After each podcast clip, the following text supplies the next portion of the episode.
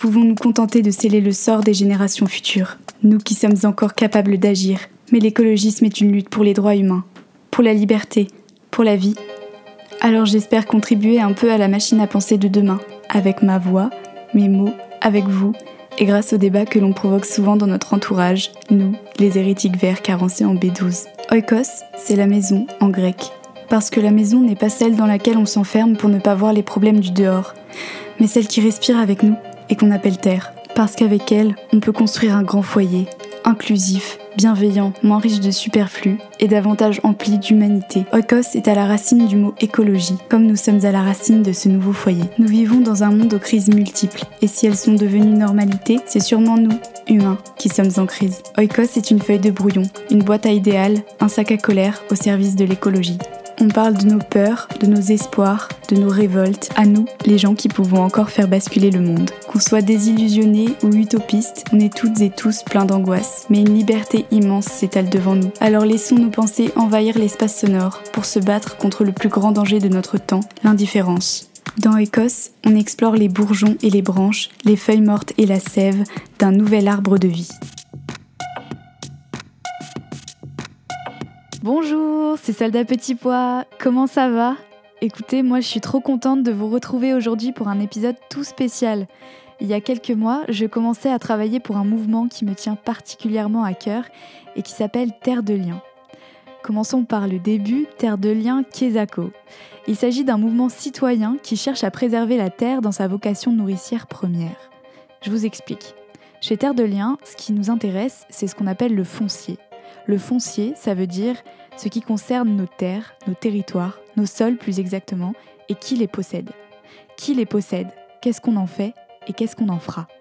Une question immense qui concerne à la fois les liens qui se tissent sur les territoires et le destin des terres qui, si on ne fait pas attention, ont vite fait de disparaître au profit des plus offrants, qui sont aussi souvent les plus dangereux.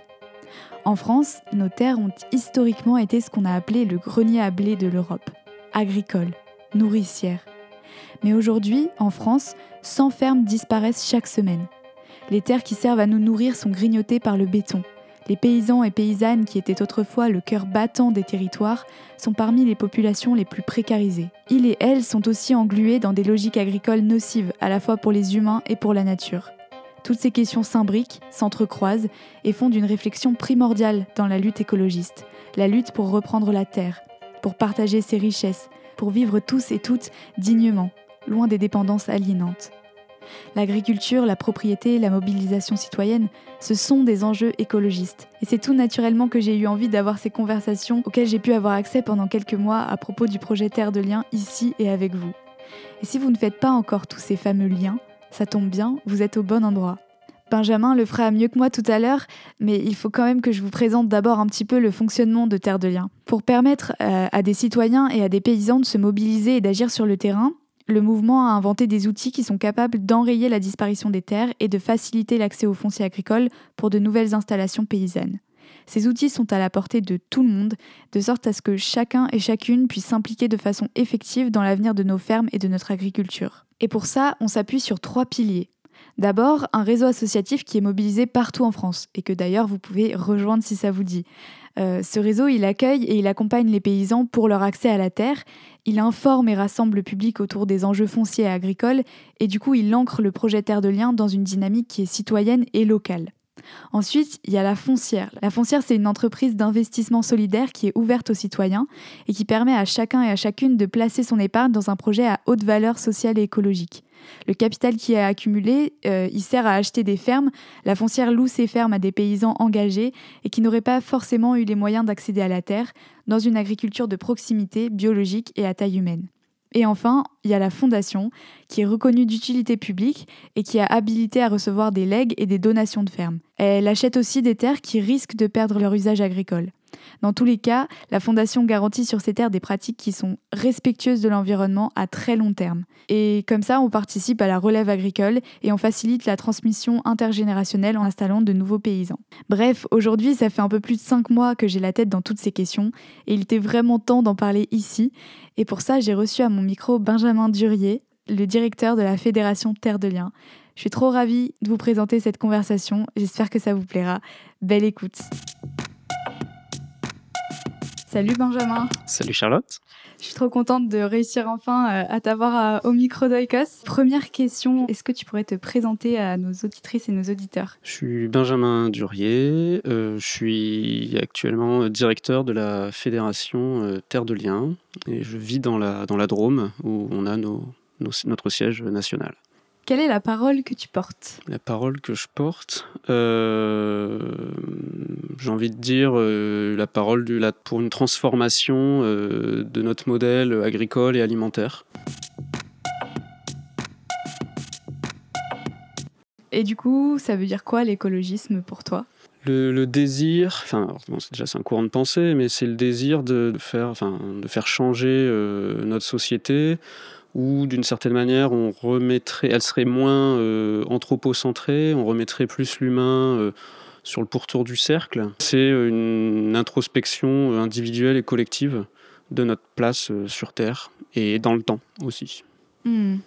C'est marrant parce qu'au fur et à mesure du podcast, il y a de plus en plus de définitions qui, qui sont très philosophiques et quelque part qui se rapprochent de, de courant de pensée. Et au début, c'était plus des définitions scientifiques quand j'ai commencé le podcast. En même temps, tu prends un nom de podcast avec du grec ancien, qu'est-ce que tu veux ouais. Euh, et du coup, bah, pour, euh, pour peut-être le rendre un peu plus concret et palpable, est-ce que tu pourrais nous raconter, toi, ton parcours et comment tu as cheminé avec cette notion d'écologisme? Bah, au début, je pense. Euh, enfin, alors déjà, je, suis assez persuadé que c'est toujours un parcours individuel, fait de rencontres, etc. Euh, et dans le mien, j'en étais, euh, j'étais pas du tout euh, prédestiné à m'intéresser à ça. Je suis né dans les années 80, il n'y a pas des grandes préoccupations sur le sujet. Je suis d'une famille plutôt de droite catholique, bourgeoisie locale, etc., assez privilégiée. Et par contre, l'ouverture que j'ai eue vers des notions d'engagement, avant de le situer sur des questions d'écologie, etc., moi j'ai été scout.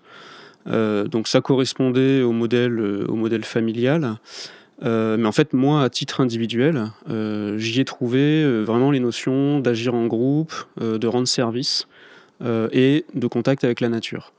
lors des camps d'été, etc., j'y ai pris des responsabilités localement dans, ce mouvement.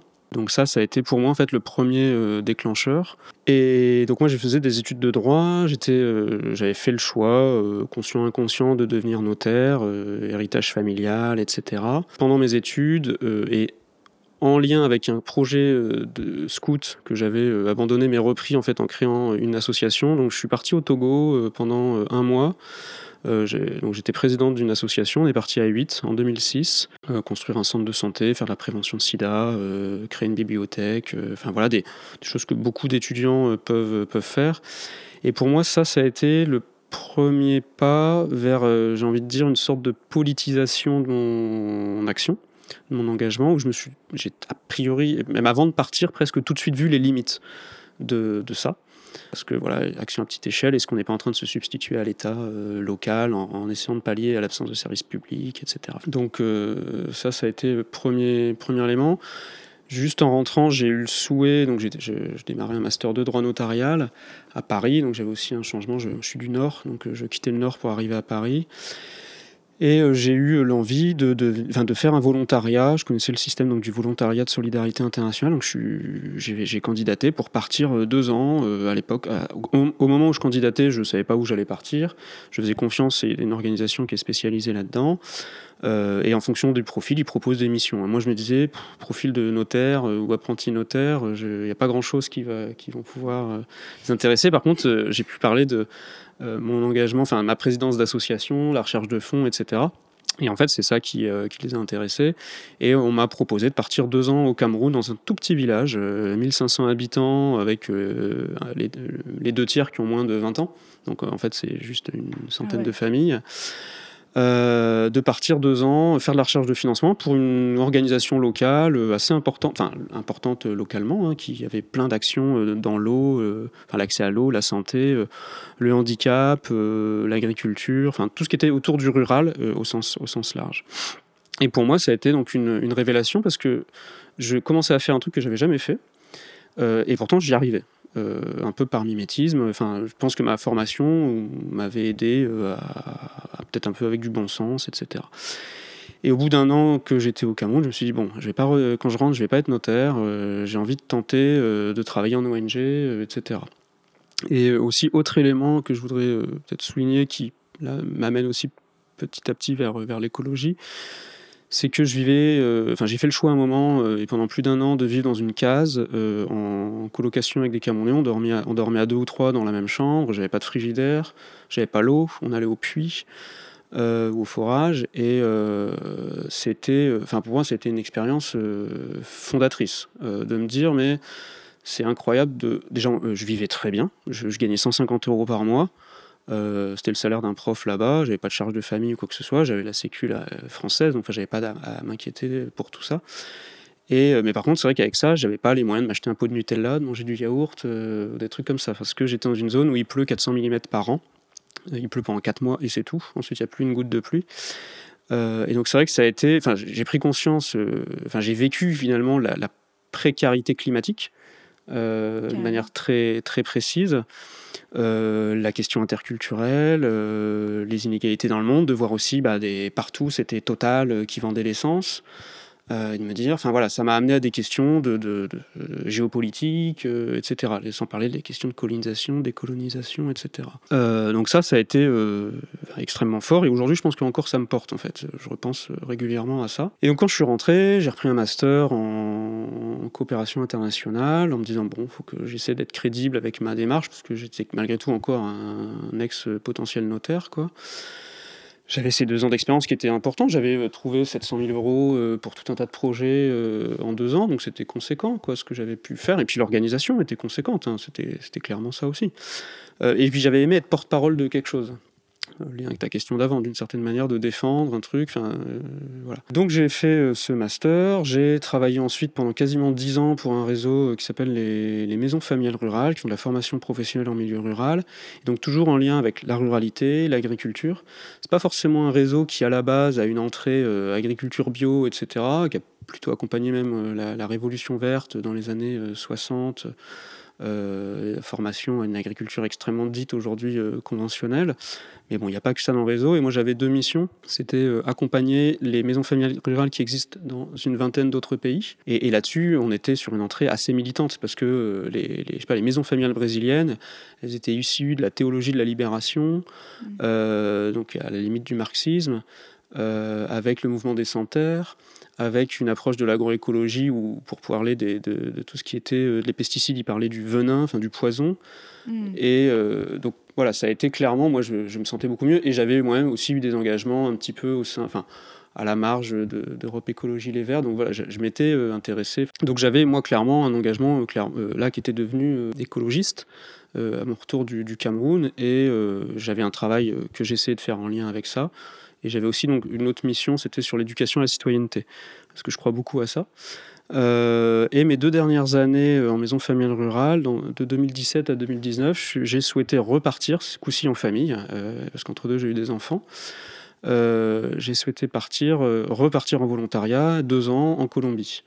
Et donc là, j'ai revécu, une expatriation un peu plus confortable parce que dans une ville, j'étais plus dans un petit village, j'étais euh, en bordure de Medellin avec deux enfants, donc dans un milieu assez occidentalisé en quelque sorte. Hein, la Colombie, euh, c'est très euh, à l'américaine, enfin à la états-unienne.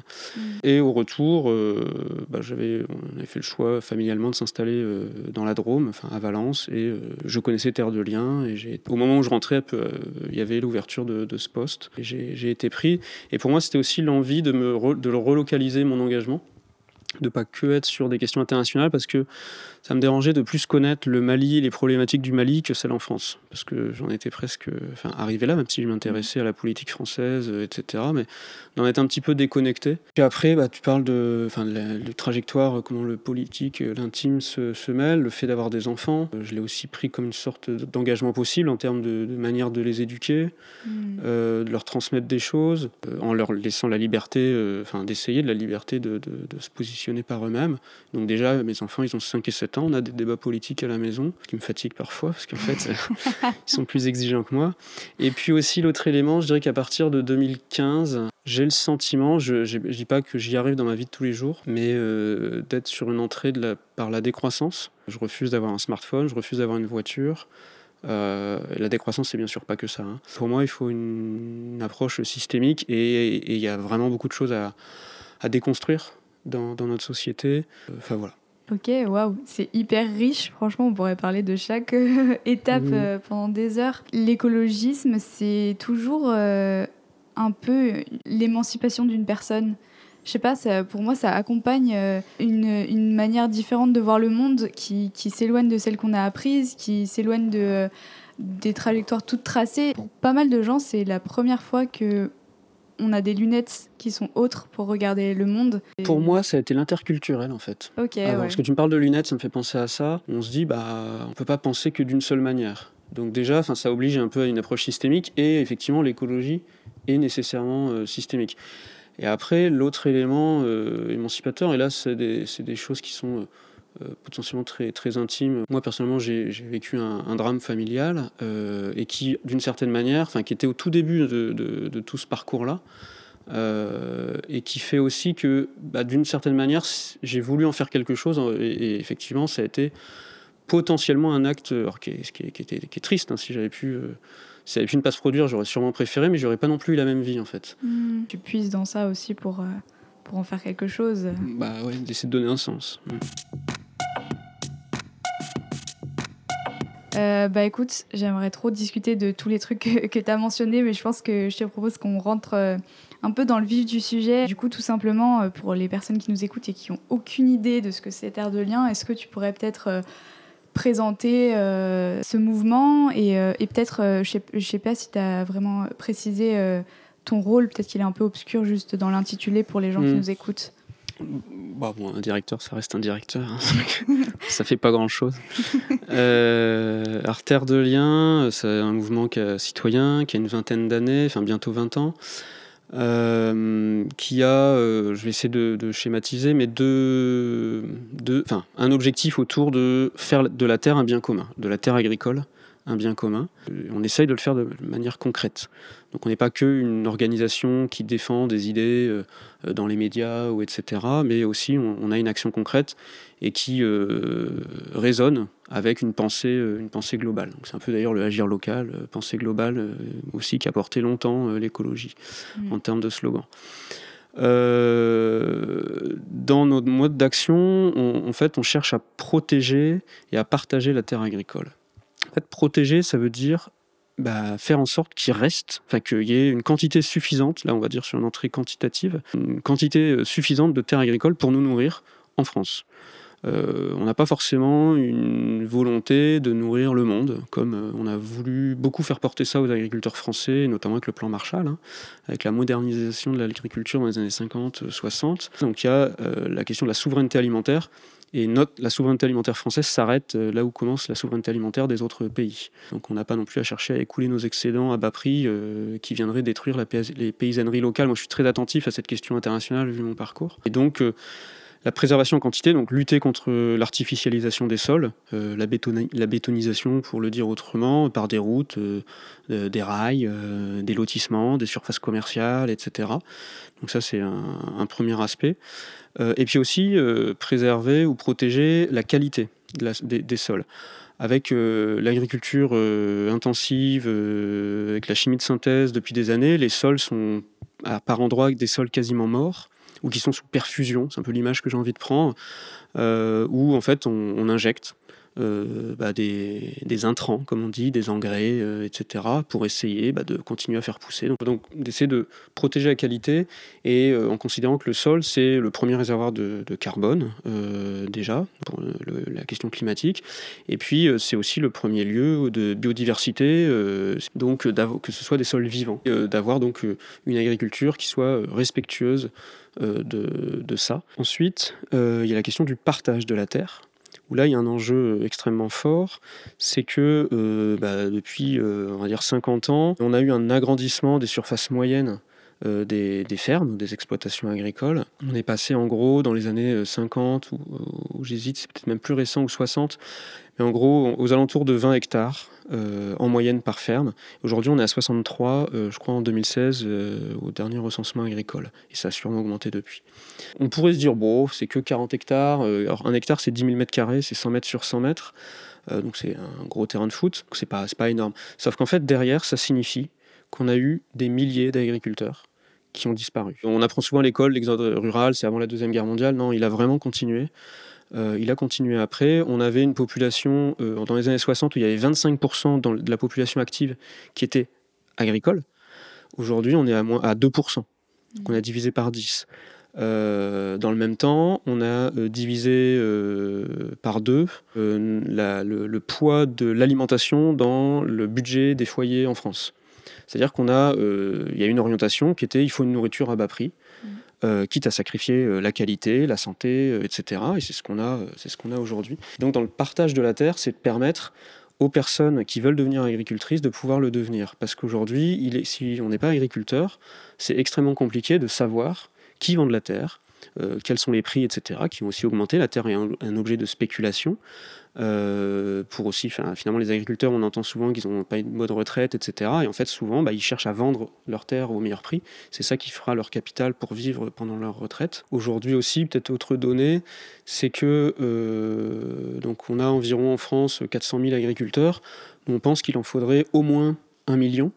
Euh, alors, c'est pas que Terre de Liens qui pense ça, hein, et d'autres acteurs. Euh, et, et alors, par contre, On a un, calculateur, on a un convertisseur alimentaire qui s'appelle Parcelle pour une agriculture résiliente, citoyenne et locale, euh, où en fait on peut simuler à l'échelle d'un territoire ou de toute la France euh, quelle surface il faudrait et combien d'emplois et quel est l'impact euh, environnemental d'une relocalisation complète de l'alimentation la, et de son passage en bio.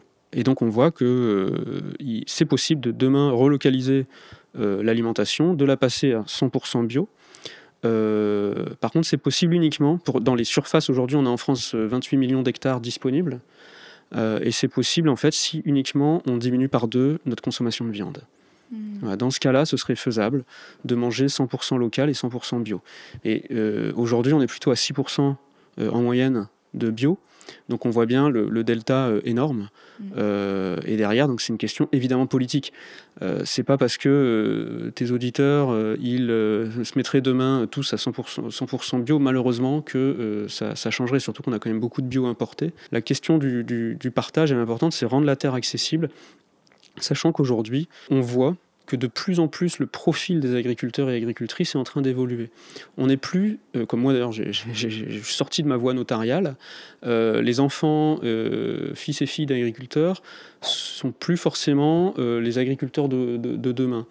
leurs parents, leurs parents leur conseillent pas forcément de faire ça.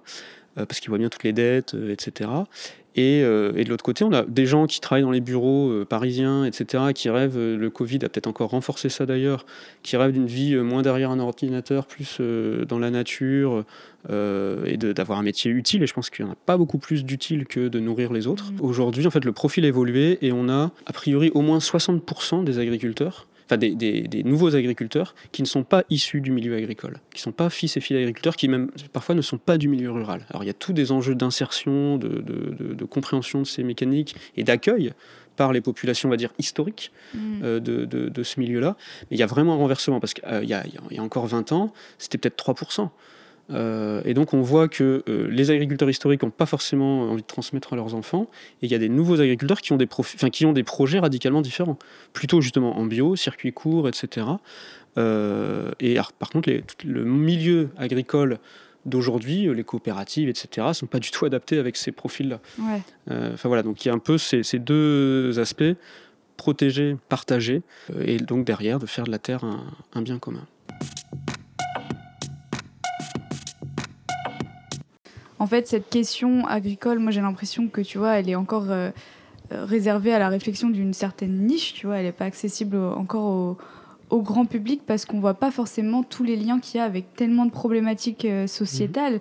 Il y a un lien avec l'alimentation, il y a un lien avec la biodiversité, avec le climat, avec euh, la justice sociale aussi. Euh, enfin bref, tu, tu l'as montré là avec tous tes chiffres, etc. Et du coup, je pense que, que ce qui est important aussi de faire passer ce message-là, c'est que ça sorte un peu de, des publics qu'on peut toucher et qui et qui cantonne la question agricole à l'agriculture, alors que ça porte aussi des questions bien plus profondes. Tout est assez rapidement euh, politique, hein, mais en tout cas, nous, on, essaye de mettre la question foncière, qui est effectivement souvent vue comme très juridique, très technique, bah, un peu obscure, au sens où... Euh, bah, les gens connaissent souvent un peu de nom les SAFER, donc ces sociétés d'aménagement foncière pour l'agriculture et le rural, qui ont un droit de préemption, euh, qui peuvent donc derrière réaffecter euh, des terres lors d'une vente, etc. C'est assez encadré leur droit de préemption, et d'ailleurs insuffisant puisqu'elles peuvent pas intervenir sur les ventes de parts sociales. l'agriculture aujourd'hui est de moins en moins en fait euh, en propriété euh, comme une maison, enfin, etc. C'est ou comme la propriété d'ailleurs, il y a beaucoup de SCI, etc. Bah, dans, le milieu agricole, les entreprises agricoles sont aussi euh, de plus en plus des entreprises sociétaires, des GAEC, donc des groupements agricoles d'exploitation collective, etc. avec des associés. Et donc en fait, bah, on transmet moins d'un bout de champ, on transmet des parts sociales. Et donc derrière, c'est pas les mêmes implications en, possibilité de préemption et ça permet aussi à d'autres types d'investisseurs d'arriver, de spéculer parce que c'est une valeur sûre. Euh, et euh, on a, bon, parfois on entend dans les médias que tel vignoble bordelais a été racheté par des Chinois, des Qataris. En fait, c'est aussi ça derrière qui, euh, comme menace qui pourrait peser sur, sur, sur la France, c'est que finalement, on perd la maîtrise de notre propre foncier. Moi, à l'international, j'ai beaucoup travaillé sur les questions d'accaparement des terres, donc des entreprises indiennes, chinoises ou françaises qui vont acheter des terres pour derrière, en fait, sécuriser de l'approvisionnement pour leur pays d'origine. Euh, mais ça se fait toujours au détriment des populations locales. Mm. Et, ça, euh, c'est quand même une, une, vraie problématique, et ça risque de s'amplifier parce que peu de gens le, le, savent. En fait, on démarre une décennie qui est potentiellement importante pour l'agriculture. C'est qu'en fait, la pyramide des âges des agriculteurs français euh, fait qu'ils ont un certain âge, que dans les 10 ans, au moins la moitié sera en retraite. Ça veut dire que, d'après nos calculs, on a environ un quart ou au moins un quart de la surface agricole française qui va changer de main dans les 10 ans. Mmh. Donc en fait, c'est euh, l'opportunité d'un revirement massif de notre modèle euh, agricole, parce que si, de, si ces hectares-là sont euh, acquis par des, des, foncières comme, comme Terre de Liens ou d'autres pour une orientation de l'usage vers le bio, le local, etc., on peut effectivement avoir ce revirement, ou par des porteurs de projets euh, qui, veulent acheter et faire euh, du bio, du local, etc. Mais c'est aussi, et je crains que ce soit ça qui l'emporte euh, en, quand même en, volume, la possibilité pour des investisseurs, des financiers, de venir et d'acheter des milliers d'hectares. Nous, Terre de Liens, en, notre foncière, on l'a créée en 2006, fin 2006. Donc en 15 ans, on a acquis environ 7000 hectares. 7000 mmh. hectares, c'est 0,00 je sais pas combien de la surface euh, agricole française.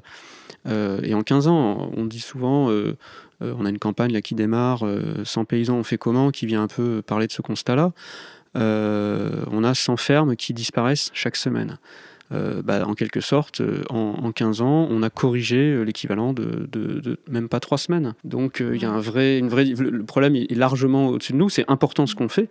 C'est certainement pas pour le, pour le, pour le minorer, euh, mais on a besoin d'être beaucoup plus nombreux. Ouais, c'est ça. Mais euh, je pense qu'il y, y a, aussi quelque chose qui est terrible, c'est que tout ça, ça, ça, se fait de manière hyper rapide et ça se fait presque sous, sous nos yeux parce que c'est nos territoires aussi, c'est nos terres euh, qui sont à côté de chez nous. Et en fait, tant qu'on ne se rend pas compte qu'elles sont là, qu'elles ont de la valeur, bah, demain on se retourne et il y a une zone commerciale à la place. Quoi. Et c'est aussi ça l'enjeu, c'est de faire prendre conscience que, euh, que ça nous concerne tous parce que c'est là où on vit, c'est ce dont on se nourrit. Et du coup, ben, si je peux te, faire rebondir sur ça, euh, comment on fait pour, euh, pour justement faire que ces sujets soient plus partagés, soient plus dans les réflexions du grand public? Comment on ouvre cette question-là? Parce qu'au au final, tu l'as dit au début, on parle d'un bien commun, donc c'est important aussi que tout le monde puisse se réapproprier la question. Je pense que le, enfin, la question, oui, on peut la poser à terre de lien, mais euh, c'est d'abord en fait une question euh, de, société où j'ai le sentiment qu'aujourd'hui, on a malheureusement, et c'est lié, euh, moi je dirais, aux faits médiatiques, etc., mais on a une société qui est plutôt sur le repli sur soi, un désenchantement sur tout un tas de trucs. Hein, enfin voilà. Et donc là, c'est derrière la question de l'engagement et de, l'éveil de à la chose commune la République, en fait, d'une certaine manière. On a un petit peu euh, perdu en pouvoir euh, d'action collective. Euh, beaucoup de personnes, et je pense que si on s'interroge nous-mêmes, chacun, même les plus engagés, on a intégré des dimensions très presque enfin, capitaliste ou recherche de notre propre profit, etc. Et c'est en ça, en fait, le, repli sur soi, il est, il est, là.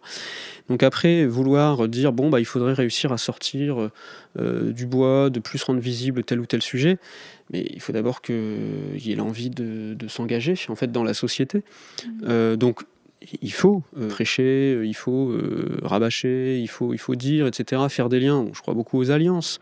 Euh, on travaille avec les, organisations, par exemple, environnementalistes, qui, euh, au départ, oh, les questions agricoles et l'environnement, c'était plus euh, les, vu comme une, source d'émissions de gaz à effet de serre.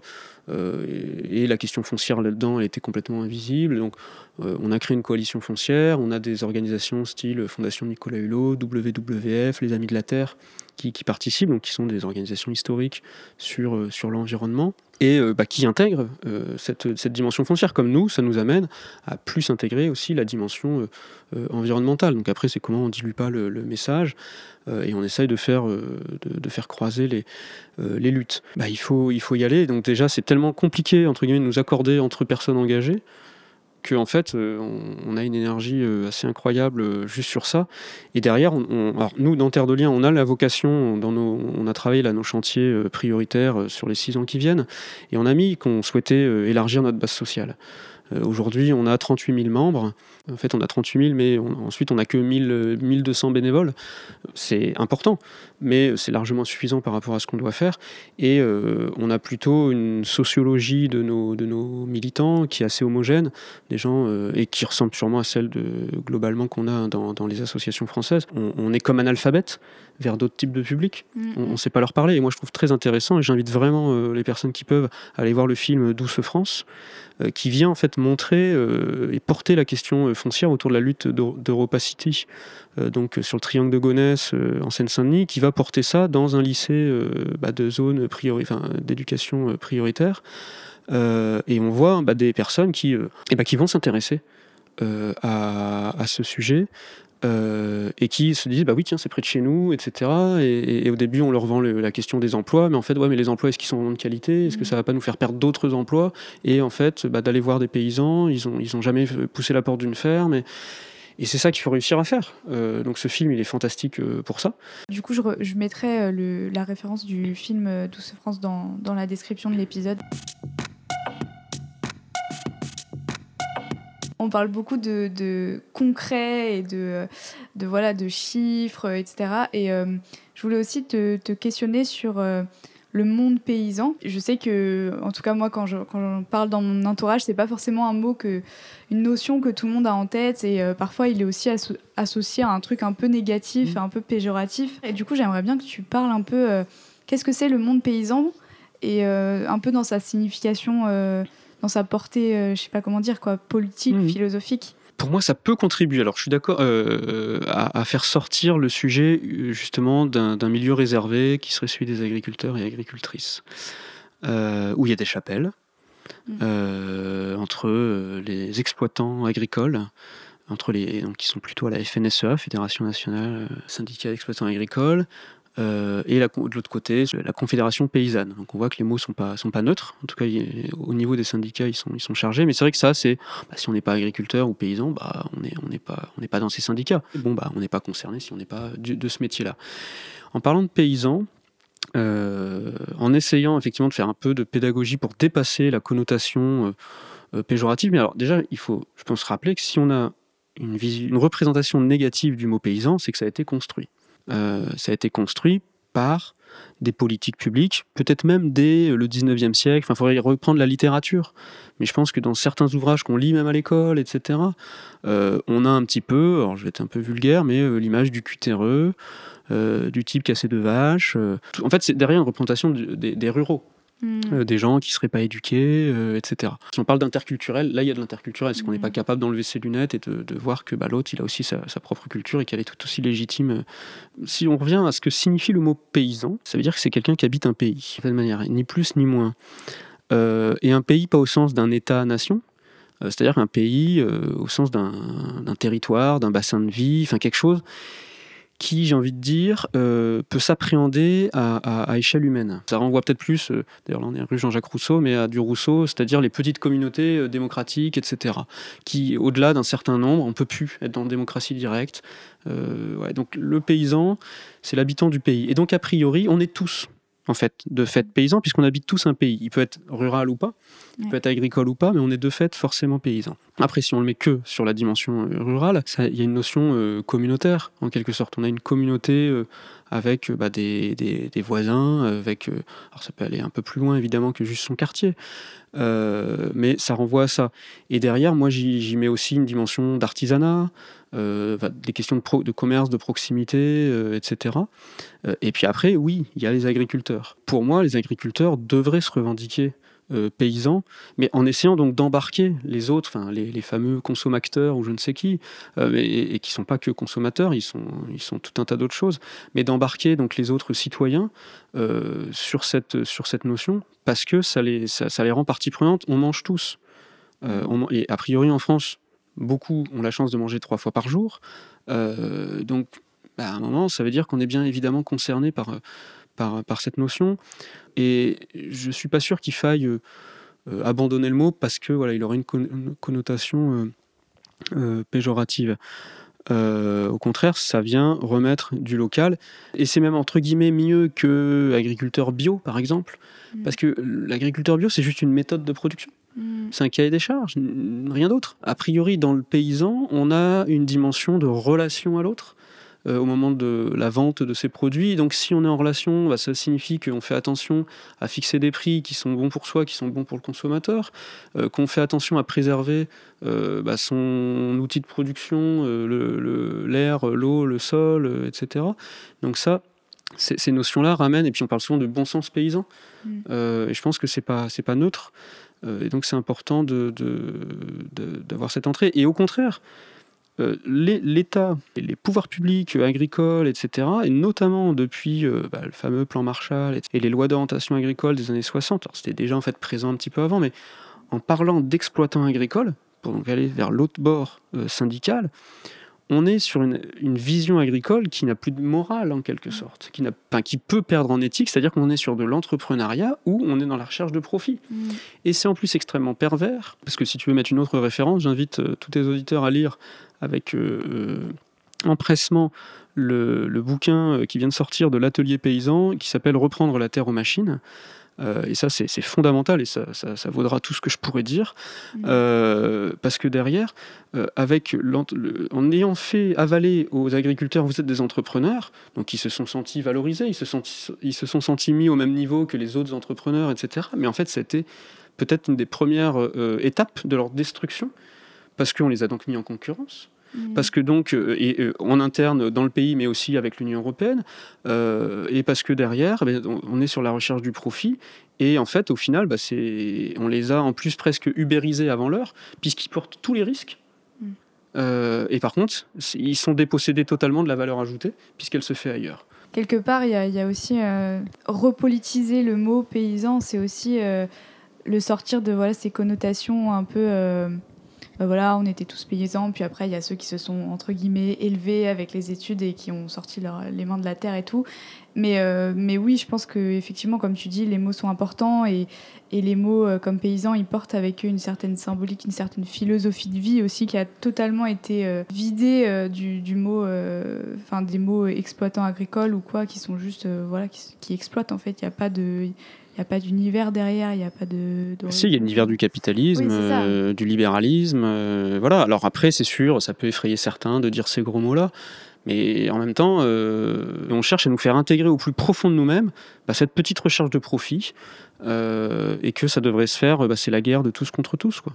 Oui, c'est ça, et tu as, raison de dire que qu'il faut le dire. Enfin, c'est des mots qui peuvent écorcher les oreilles de certains, mais en fait, c'est parce qu'on a appris que que ce qui est neutre, euh, c'est neutre, alors qu'en fait, non, c'est pas neutre. C'est, ça relève de toute cette idéologie-là qui est. Euh, Tout est rapport de force, même le fait d'être immobile. Hmm. Si on se met debout, voilà, comme j'ai des enfants, le, fait qu'ils arrivent à se mettre debout, bah, c'est un énorme rapport de force. Hmm. Avant même de parler de marché, en fait. Et donc, euh, bah, voilà, même rester immobile. Et typiquement, si on pense que bah, le capitalisme, le libéralisme, c'est des gros mots, c'est-à-dire que l'école, elle a joué un rôle. Les médias, ils ont joué un rôle. Et derrière, bah, il y a des intérêts, évidemment. Il n'y a, rien de neutre. Et, et la seule manière d'être neutre, éventuellement, c'est de dire qu'on n'est pas neutre. Ouais. Euh, c'est d'affirmer son objectif, sa subjectivité, de dire d'où on parle euh, et d'obliger l'autre à, à se mettre sur ce plan-là et, et de pouvoir débattre. Alors c'est pas c'est plus facile là parce que j'ai pas de contradicteur. Malgré tout, c'est un petit peu ça qu'il faut euh, qu'il faut apporter. Et euh, moi j'ai pu côtoyer, j'ai eu cette chance-là par exemple, je pense à tout de suite, ça me vient en tête euh, à Haïti, un, un mouvement paysan qui s'appelle le mouvement paysan de Papaye, euh, qui a euh, 40-50 ans maintenant, euh, sur le plateau euh, à l'intérieur d'Haïti, où ils ont une école de, formation politique. Et j'ai pu assister, parce que je vivais là, enfin, euh, j'étais de passage lors d'une mission, j'ai pu entendre bah, des cours en créole haïtien sur les grands courants de pensée d'économie politique. Et je me suis dit, mais en fait, aujourd'hui, où est-ce qu'on peut apprendre ça? Et, et ben non, c'est même très compliqué parce que, en fait, moi, je parle de capitalisme. Parfois, je suis pas sûr de, savoir vraiment de, de qu'est-ce que ça signifie, etc. J'ai pas fait d'économie à l'école ou quoi que ce soit. Et, et peut-être tant mieux d'ailleurs, parce que je suis pas sûr que Ouais, l'approche économique du lycée euh, m'aurait pas justement formaté. Enfin bon, voilà. Mais du coup, à, à Terre de Liens, euh, il y a la notion de, de- d'agroécologie qui est importante et qui- ont, du coup est opposée avec ce que peuvent porter du- certaines branches de l'agriculture euh, française ou même mondiale.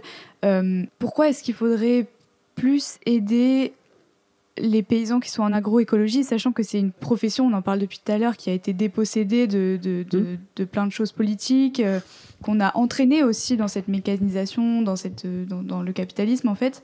Euh, et euh, et est-ce qu'il n'y a pas aussi le risque de tomber quelque part dans ce qu'on appelle l'agribashing euh, et de, d'exciter les, les divisions, tu vois, dans l'agriculture française euh, entre en gros le bien des paysans écolos et le mal des exploitants agricoles Bah, pesticides Là- Là-dessus, j'ai deux niveaux de, de, de réponse. Il y a, alors, cité le deuxième avant de développer le premier, mais le, le- le- le deuxième, c'est ce qu'on fait nous à Terre de Liens, etc.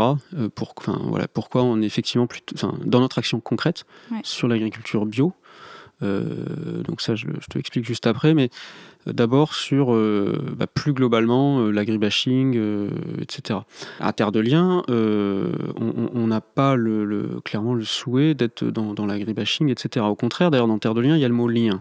On veut renforcer le lien entre les urbains et les ruraux, entre les producteurs et les consommateurs, etc. On est convaincu que euh, la- la- l'alimentation et sa production est un fait sociétal, politique, et euh, qui, concerne tout le monde, et pas uniquement euh, ceux qui produisent euh, ce qu'on mange ou qui transforment ce qu'on mange. Loin de nous l'idée euh, de vouloir euh, critiquer ou descendre ou enfoncer ou etc. en disant d'un côté il y a la vertu et de l'autre etc. Au contraire, c'est d'essayer de, euh, d'analyser après en espérant que euh, les personnes qui aujourd'hui ne produisent pas comme nous on le souhaiterait euh, descendent entre guillemets dans l'arène ou viennent à la table de discussion qu'on puisse se, se, comprendre.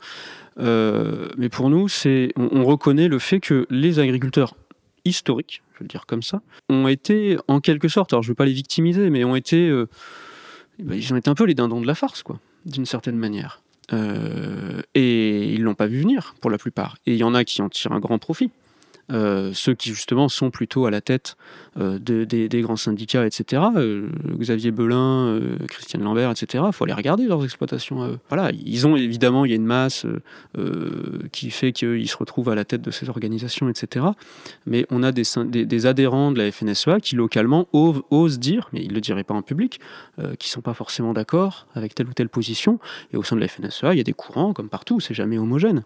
On peut tout à fait discuter. Par exemple, sur le zéro artificialisation des terres avec la FNSEA, on est complètement d'accord.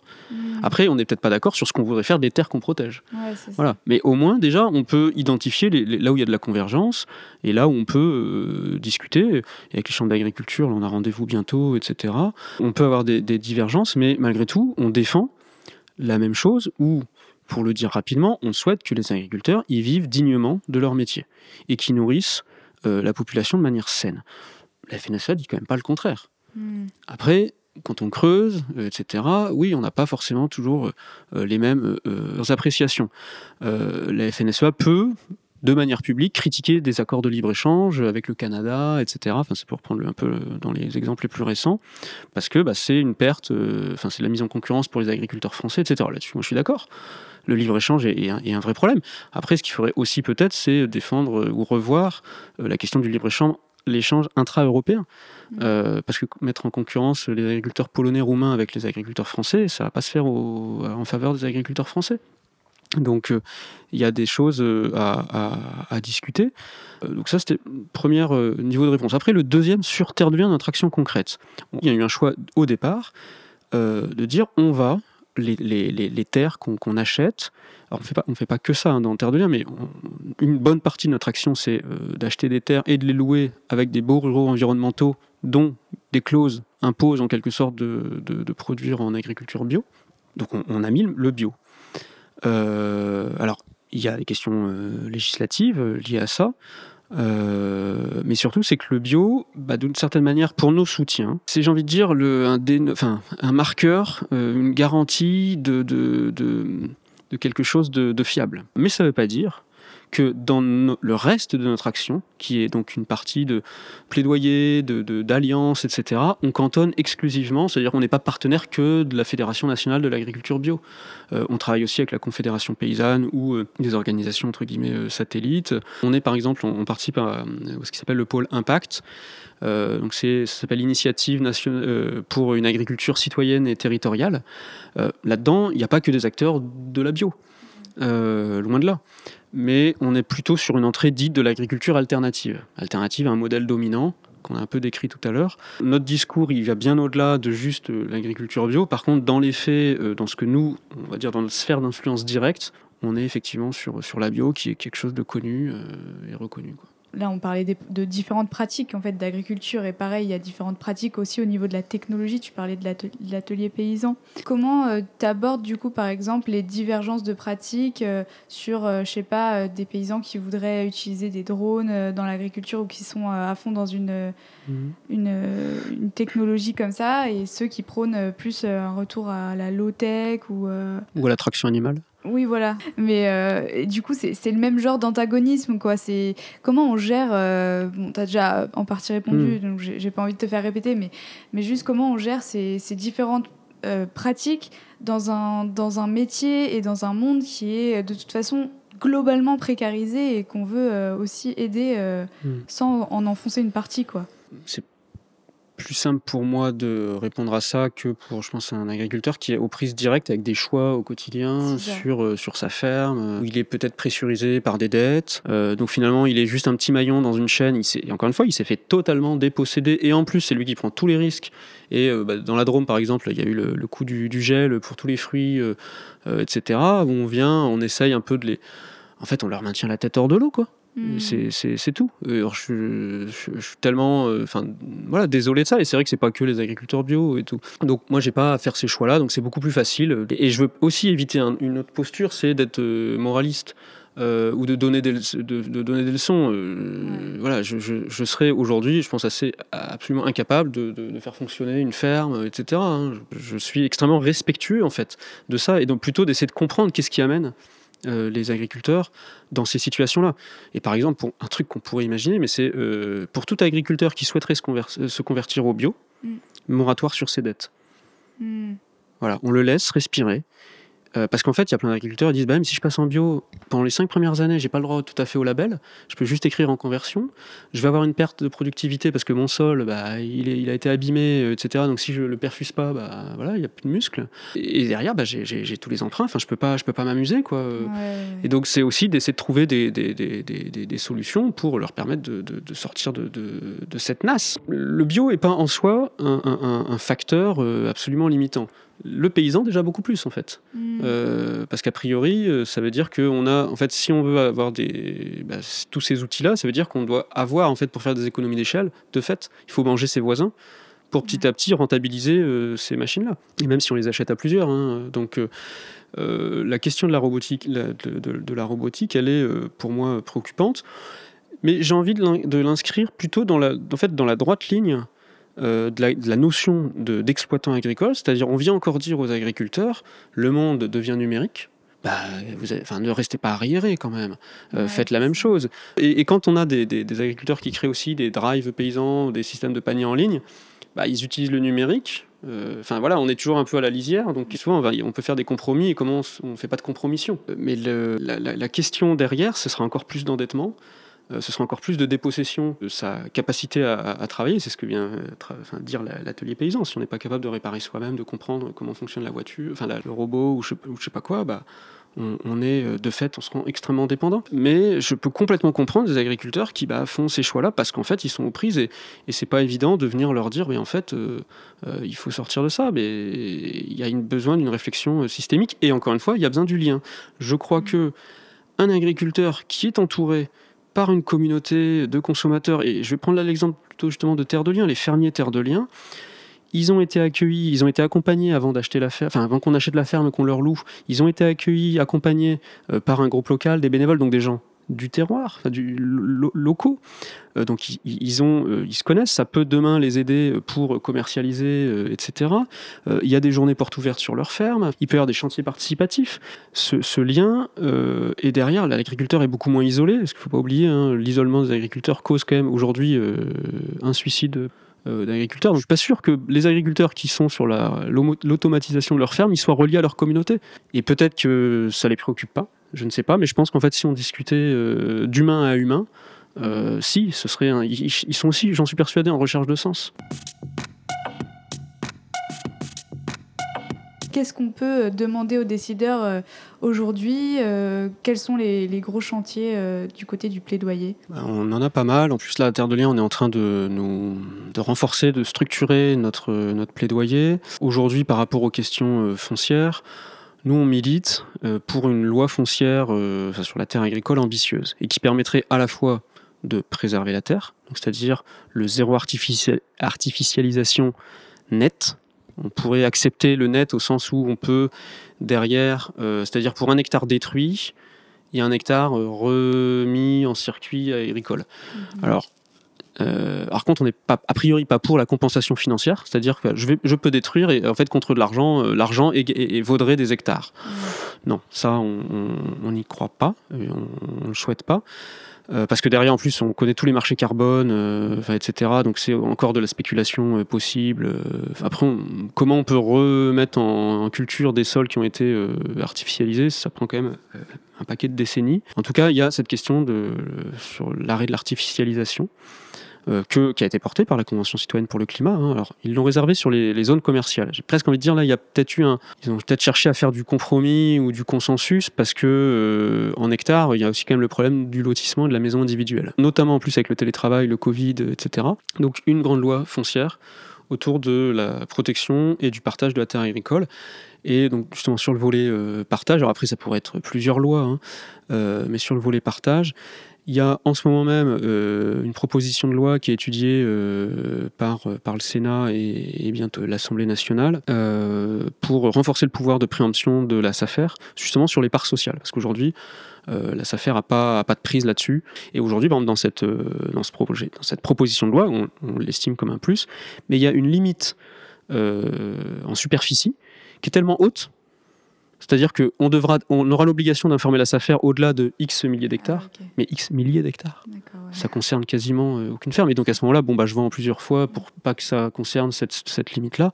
Et encore une fois, on n'y verra rien. Hmm. Euh, et ça fait que bah, des entreprises françaises ou étrangères pourront acheter des terres. Et derrière, ça viendra saper potentiellement le système de l'agriculture familiale euh, qu'on connaît et, bien sûr l'agriculture paysanne. Donc ça, c'est des choses qui sont en train de se, discuter.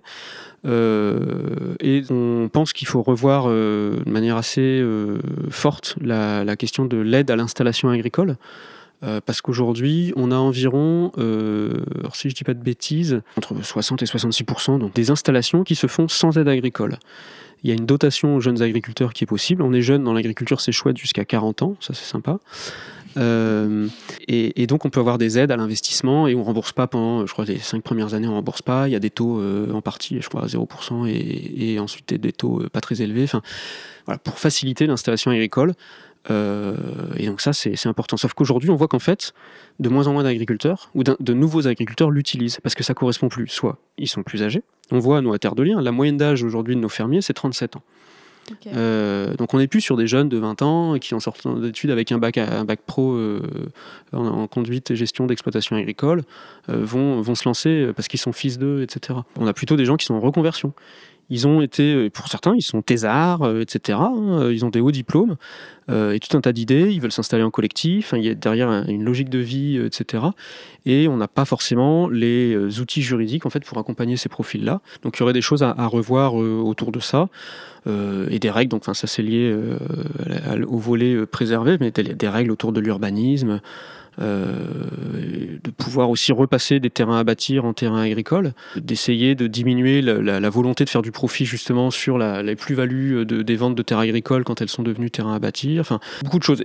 Emmanuel Macron s'était engagé euh, à faire une grande loi foncière. Voilà, il arrive à la fin de son mandat, on n'a rien eu. Alors aussi, ce qu'on nous dit dans les couloirs, oui, mais on, a, voilà, on avait peur limite d'avoir des reculs d'avoir pire, en fait, si on avait ouvert le débat, parce qu'il euh, il y a des lobbies euh, il y a des lobbies qui sont puissants et donc en fait, vaut mieux peut-être euh, pas euh, trop ouvrir, etc. Parce qu'il y a les propriétaires fonciers qui eux aimeraient mettre à mal le, bail rural mmh. parce qu'on estime qu'il est trop protecteur des fermiers et que bon bah 9 ans c'est trop long, que le fermier il a trop de pouvoir en termes de transmission, etc. Et on a des nouveaux acteurs d'ailleurs qui sous couvert d'agroécologie, d'installation agricole, proposent des solutions aujourd'hui qui viennent précariser les agriculteurs. C'est essayer de faire du profit sur les, sur, sur les agriculteurs et tous ces gens qui sont de bonne volonté, qui veulent devenir agriculteurs, qui ont des projets sympas. Et en fait, on a déjà, aujourd'hui, on le voit, des investisseurs à petite échelle qui se revendiquent encore de l'économie sociale et solidaire, alors que si on creuse, pas forcément, parce qu'ils attendent une rentabilité, euh, etc. Et on, a derrière bah, déjà des appétits. Alors, quand on aura les millions d'hectares qui vont se changer de main, ça risque euh, d'aller, euh, de s'accélérer. Quoi.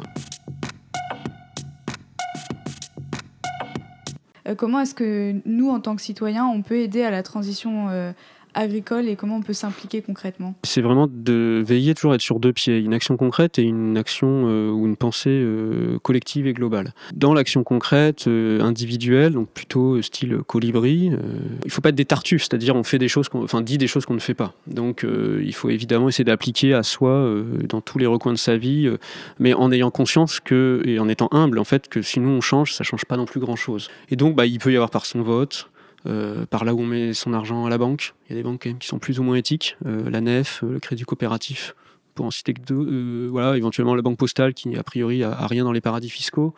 Sa consommation, donc effectivement de privilégier des circuits courts, du bio. mais là encore, c'est le dilemme du consommateur que moi je vis parfois. J'achète du bio d'Espagne ou d'Allemagne ou j'achète du pas bio qui vient d'à côté de chez moi. Justement, c'est là qu'on voit, en fait, avec juste ce petit exemple, on voit la limite de l'action uniquement individuelle. Mmh. Euh, parce qu'en fait, on nous fait porter des choix de politique et de société à une échelle tellement micro que c'est comme, encore une fois, si on intégrait le fait qu'on est des homo economicus, euh, et qu'en fait, bah, c'est juste les consommateurs qui, euh, par leur demande, vont transformer l'offre. non, il y a un cadre macro, politique, qui peut agir et sur la demande et sur l'offre. typiquement, on commence à s'intéresser à Terre de Liens, au collectif qui lutte pour une sécurité sociale alimentaire. Euh, et ça, euh, il y a des choses extrêmement prometteuses et novatrices dans cette idée-là, de rendre accessible euh, en conventionnant, un peu comme voilà, on connaît les médecins conventionnés, etc., bah, en conventionnant avec des producteurs, avec des magasins, etc., pour acheter des, produits. Et donc, un, citoyen, donc au-delà de son action individuelle, bah, se renseigner, parler autour de soi et rejoindre des collectifs. Euh, je peux parler de Terre de Liens, évidemment, mais après, il y en a tout un tas d'autres euh, qui agissent pour une agriculture, une alimentation euh, saine et durable, etc. à Terre de Liens, ce que je trouve sympa, c'est que on peut vraiment avoir une action extrêmement concrète et, toucher du doigt ce qu'on fait. quand on s'implique dans un groupe local Terre de Liens, on intègre bah voilà, des, un groupe de personnes, c'est une forme de socialisation, comme toute association. On peut faire de la veille foncière. Alors ça, ça répond un peu quand on disait, bah, on ne sait pas, un nouvel agriculteur, il ne sait pas quelle terre va, être vendue, etc. Bah, ces personnes-là, en étant euh, localement, bah, elles vont toquer à la porte. C'est un travail de fourmi, un hein, titanesque. Euh, mais elles vont toquer à la porte des agriculteurs en disant, est-ce que vous, allez bientôt partir en retraite? Est-ce que vous avez déjà pensé à qui vous allez euh, transmettre, etc. Est-ce que vous connaissez Terre de Liens? Nous, on peut vous garantir que derrière, on fera, on revendra jamais vos terres, donc votre ferme, elle restera toujours une ferme. Ça, c'est un engagement fort de Terre de Liens. Euh, parce qu'on a des personnes qui, depuis des, décennies, voire euh, dire une tradition familiale des siècles, travaillent une terre, se la transmettent, etc. Euh, de leur dire, mais le fruit de votre travail, il va pas, va pas être bétonné, quoi. et ça, c'est quand même assez fondamental. Donc, on a des bénévoles qui peuvent aller faire ce travail-là. et derrière, euh, eh bien, euh, accompagner des porteurs de projets qui veulent devenir agriculteurs, même si on n'est pas soi-même expert de tout ça. Hein. on a tout un tas de formations en interne, de rencontrer, enfin, encore une fois, de toucher du doigt bah, une ferme qu'on a aidé à acheter, euh, un agriculteur qu'on a aidé à s'installer. J'aimerais vraiment que nos bénévoles, nos adhérents, donateurs, actionnaires, où ils dépassent la notion juste individuelle ou concrète aussi par une notion politique en ayant connaissance de tous ces gros enjeux et que c'est pas juste bah, on veut manger bio ou avoir un rayon bio chez Leclerc. Hmm. Il y a des problématiques plus fortes, plus larges euh, qu'on aimerait pouvoir débattre. Parce que je ne dis pas qu'à Terre de Liens, on a la vérité ou quoi que ce soit. C'est aussi avoir son propre parcours et se dire, bah tiens, euh, en lisant tel truc, ou en allant à telle formation, ou en faisant telle chose avec Terre de Liens, bah voilà, j'ai changé de regard et euh, j'ai aussi conscience que bah, je peux faire des choses, mais il y a aussi, enfin voilà, il faut qu'on arrive à faire, à faire masse. Que je trouve intéressant aussi dans Terre de Liens, c'est qu'il y a un projet politique qui a un horizon, une fin, euh, un dessin, euh, mais qui passe aussi par des moyens. Parmi ces moyens, il y a l'éducation populaire. Euh, je crois que c'est quand même un pilier assez important et dont on pourrait peut-être dire deux mots aux personnes qui ne hmm. connaissent pas. Ouais, bah c'est, c'est un principe d'action, comme voilà, on est finance éthique, agriculture écologique. Et éducation populaire, c'est un peu nos, trois principes d'action. Euh, on, est sur une visée éducative qui est euh, émancipatrice, euh, transformatrice, c'est-à-dire que en s'impliquant, bah, on peut découvrir des nouvelles choses, se questionner, apprendre, enfin voilà. L'éducation populaire, ça signifie aussi euh, de manière euh, un peu presque étymologique, mais que c'est une éducation qui se fait pas dans les livres, euh, qui se fait pas à l'école, c'est une éducation de la vie où on apprend entre pairs et par l'action collective. Voilà, en quelques mots, ce serait ça l'éducation populaire. Donc en, s'intégrant dans un groupe local Terre de Liens, bah il n'y a pas de chef, il n'y a pas quelqu'un qui vient dire vous devez faire ci, vous devez faire ça. On accompagne, on donne des outils. et ensuite, bah, c'est l'énergie collective qui, entre guillemets, qui fait le reste. On a des groupes locaux super dynamiques d'autres où c'est euh, plus difficile, mais ça fait que chacun a sa propre identité et ça crée, ça crée de la richesse. Et puis après, j'ajouterai dans l'éducation populaire la prise de responsabilité. On essaye, c'est pas simple, mais d'être un mouvement euh, ascendant au sens où euh, bah, les, nos décisions au niveau national, elles partent de besoins de la base, etc. Et bah, moi, qui dirige donc la, fédération Terre de Liens, le conseil d'administration est représenté par des citoyens qui sont envoyés par les associations régionales. C'est pas forcément des experts. Euh, du, sujet. On a des agriculteurs euh, en activité ou en retraite, mais, mais pas que. On a aussi des gens qui sont en tant que citoyens, qui ont une vie professionnelle, euh, enfin, ou, qui l'ont encore, extrêmement éloignée, mais qui en fait bah, deviennent petit à petit experts. Là, tu l'as dit, tu l'as évoqué rapidement. On lance une campagne qui s'appelle 100 paysans, on fait comment? Et j'ai un peu envie de te poser la, la question inverse pour parler un peu d'avenir et de l'horizon de Terre de Liens euh, avec des paysans, euh, on fait quoi du coup? Bah Déjà, on aurait euh, beaucoup de monde. On aurait réussi à élargir notre base sociale. Mm. je crois que ça, ce serait quand même une grande réussite. On aurait des nouvelles formes d'engagement. Pas, on pourrait imaginer des flash mobs, pour parler en bon français. enfin, ouais, limite tenter des manifestations pour la terre, etc. avec d'autres, hein, évidemment.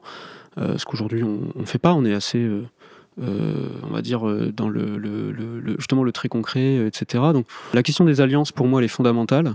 C'est-à-dire qu'à tous les niveaux, qu'on travaille avec d'autres et qu'on veille. Ça, on a, on a ce risque-là à Terre de Liens, comme on a une action concrète, on est attendu sur tout un tas de sujets derrière.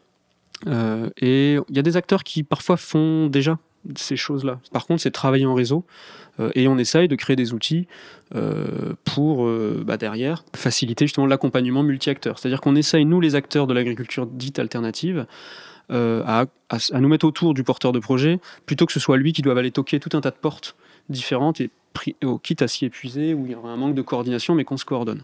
Ça, ce serait une très très belle réussite et une grosse avancée. Euh, parce qu'on ferait vivre un vrai service euh, aux agriculteurs, aux futurs agriculteurs. Je pense qu'on aura aussi dans les, dans les années qui viennent, et c'est pas nouveau, euh, des nouvelles innovations. Alors, nouvelles innovations, c'est un peu redondant. mais en créant la, foncière Terre de Liens, on s'est beaucoup inspiré d'Habitat Humanisme, donc sur le logement social, où ils ont une foncière, ils, acquièrent du logement social et ensuite ils le mettent, ils le louent en logement social ou très social. avec Terre de Liens, c'est un peu ce qu'on fait, on acquiert des fermes, dans nos actions, on ne fait pas que ça encore une fois, mais on travaille aussi avec les collectivités locales. Donc ça, ce serait quelque chose qu'on développerait beaucoup. Et par exemple, moi, je verrais bien que, enfin, on a des idées qui arrivent comme ça. On est un réseau de territoires, j'ai un collègue qui le dit comme ça, territoires foncièrement engagés. Euh, on aurait une sorte de label. Ça fait penser au territoire de commerce équitable euh, d'artisans du monde. Euh, on pourrait arriver à ce genre de, labellisation où derrière il y aurait toute une dynamique aussi euh, bah, d'éducation, de sensibilisation, de faire vivre dans la durée euh, sur ces territoires une proposition de réflexion et avec les programmes alimentaires territoriaux. il, y a, tout un tas de choses hein, qui existent déjà mais qu'on pourrait essayer d'encastrer pour en faire des choses cohérentes et structurantes dans la durée. Euh, donc ça, ce serait une option. Et puis après, plus sur notre question donc d'acquisition de, euh, en direct de terre, je pense que là, justement, en créant une foncière, un peu comme donc l'avait fait Habitat Humanisme quelques, enfin, pas mal de temps avant nous, on, a inventé un truc euh, qui semble simple, enfin dans l'idée et, génial quoi. Quand les gens connaissent Terre de Liens, c'est ça qui les, qui les interpelle. et, je suis persuadé qu'on est à la veille de tout un tas d'innovations euh, on n'a même pas exploré euh, encore quoi. L'horizon sera peut-être des horizons. Mm. Euh. Et on sera sur du, sur du long terme et, il faut qu'on se laisse du temps pour continuer à inventer des choses. et ça, je, pense que derrière Terre de Liens sera peut-être aussi beaucoup un réseau de différentes foncières, de différents acteurs.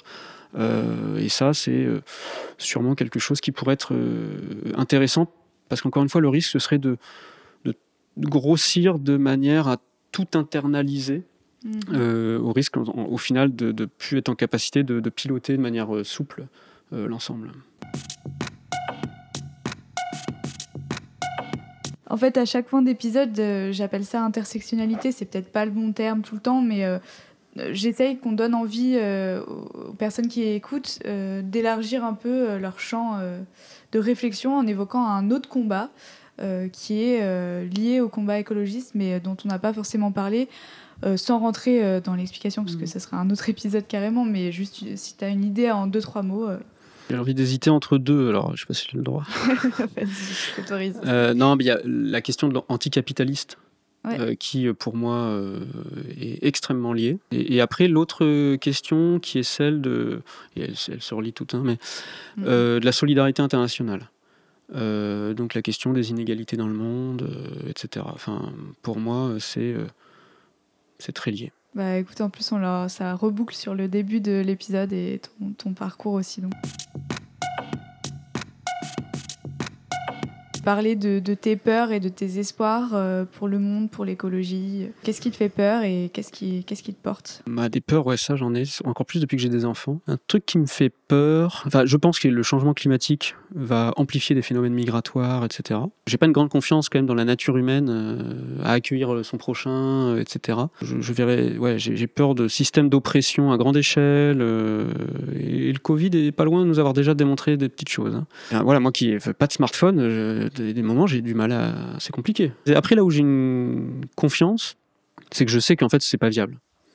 Les ressources, elles sont, elles sont finies, donc on nous parle souvent 2100, euh, 2050, euh, on n'atteindra pas ça. Enfin, il se passera des choses. Après, j'ai peur de la violence de ces épisodes, mais euh, il se passera des choses qui fait qu'en fait, on, ne pourra pas détruire, enfin, entre guillemets, jusqu'au bout. J'aurais une peur sur de la guerre pour l'eau. Ça, je pense que euh, voilà, il y, a des zones déjà de tension hein, qui existent euh, entre Israël et Palestine. Hein. Il y a des choses déjà en fait euh, autour de l'accès à l'eau, etc. Et je pense que ça, ça pourrait, ça pourrait s'amplifier. Après, donc bah, l'espoir, on sent une prise de conscience de plus en plus importante.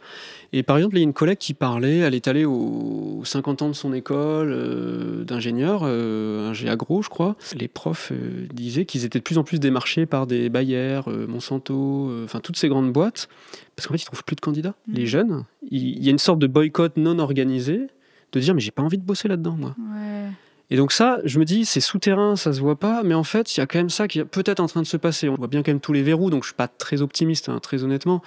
Euh, mais il je, y a des signaux euh, très très faibles qui existent. Et après, ce qui peut me donner espoir, alors c'est pas pour le monde, mais ou qui peut moi me donner envie de continuer euh, un combat ou la lutte ou, ou l'engagement, tout simplement, bah, c'est toute la richesse des rencontres. Mmh. Euh, voilà, ça, ça nourrit. Alors après, au risque d'être dans un entre-soi.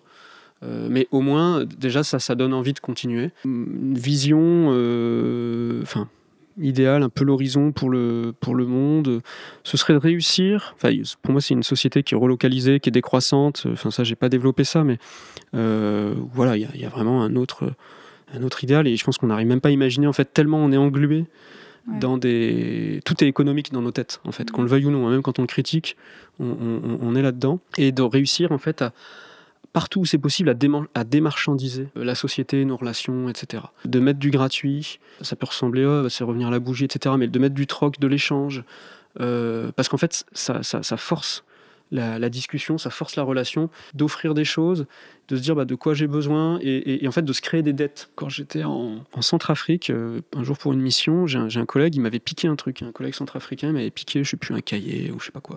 Et euh, je lui ai dit, bah, s'il te plaît, rends-le-moi, machin. Il me dit non ça t'oblige à revenir. Ah. voilà, en fait, si, je te rembourse, enfin, si, si, on est quitte, bah, on est quitte et on se quitte.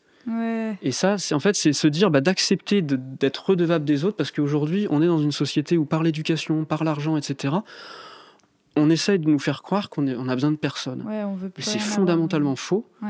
Et au contraire, il faudrait développer ça. Et, donc c'est une démarchandisation, mais donc fondée sur un système de entre guillemets d'échange de, et donc de dette. Et l'échange, c'est pas juste une transaction qui dure 10 secondes comme on achète une baguette. C'est de se dire ok, tu me fais gratos. Enfin, c'est de remettre du crédit. Donc c'est sûr, c'est une prise de risque, mais d'accepter que bah, y en a qui paieront en fait pour les autres. Et, derrière, c'est une société qui se fait confiance. Alors voilà, ça c'est un idéal parce que j'ai conscience qu'on en est euh, assez loin. Non, mais c'est chouette de finir sur ça. Bah écoute, merci beaucoup. Bah, merci à toi. Merci à tous et à toutes d'avoir euh, partagé ce moment avec nous. Merci encore à toi, Benjamin, d'avoir pris du temps pour discuter de toutes ces questions passionnantes et tellement riches. Si jamais ça vous a plu, n'hésitez pas à parler du podcast autour de vous, que ce soit dans la vraie vie ou sur les réseaux sociaux. Vous pouvez aussi vous abonner sur vos plateformes d'écoute préférées et sur les réseaux sociaux qui sont listés dans la description de l'épisode. Si vous nous écoutez sur un appareil Apple, dans Apple Podcast, vous avez aussi la possibilité de nous noter et de nous laisser un commentaire et ça nous fait toujours très plaisir. Je vous souhaite une très belle journée, soirée, nuit, je ne sais pas. Et on se dit à dans deux semaines pour un nouvel épisode. À bientôt!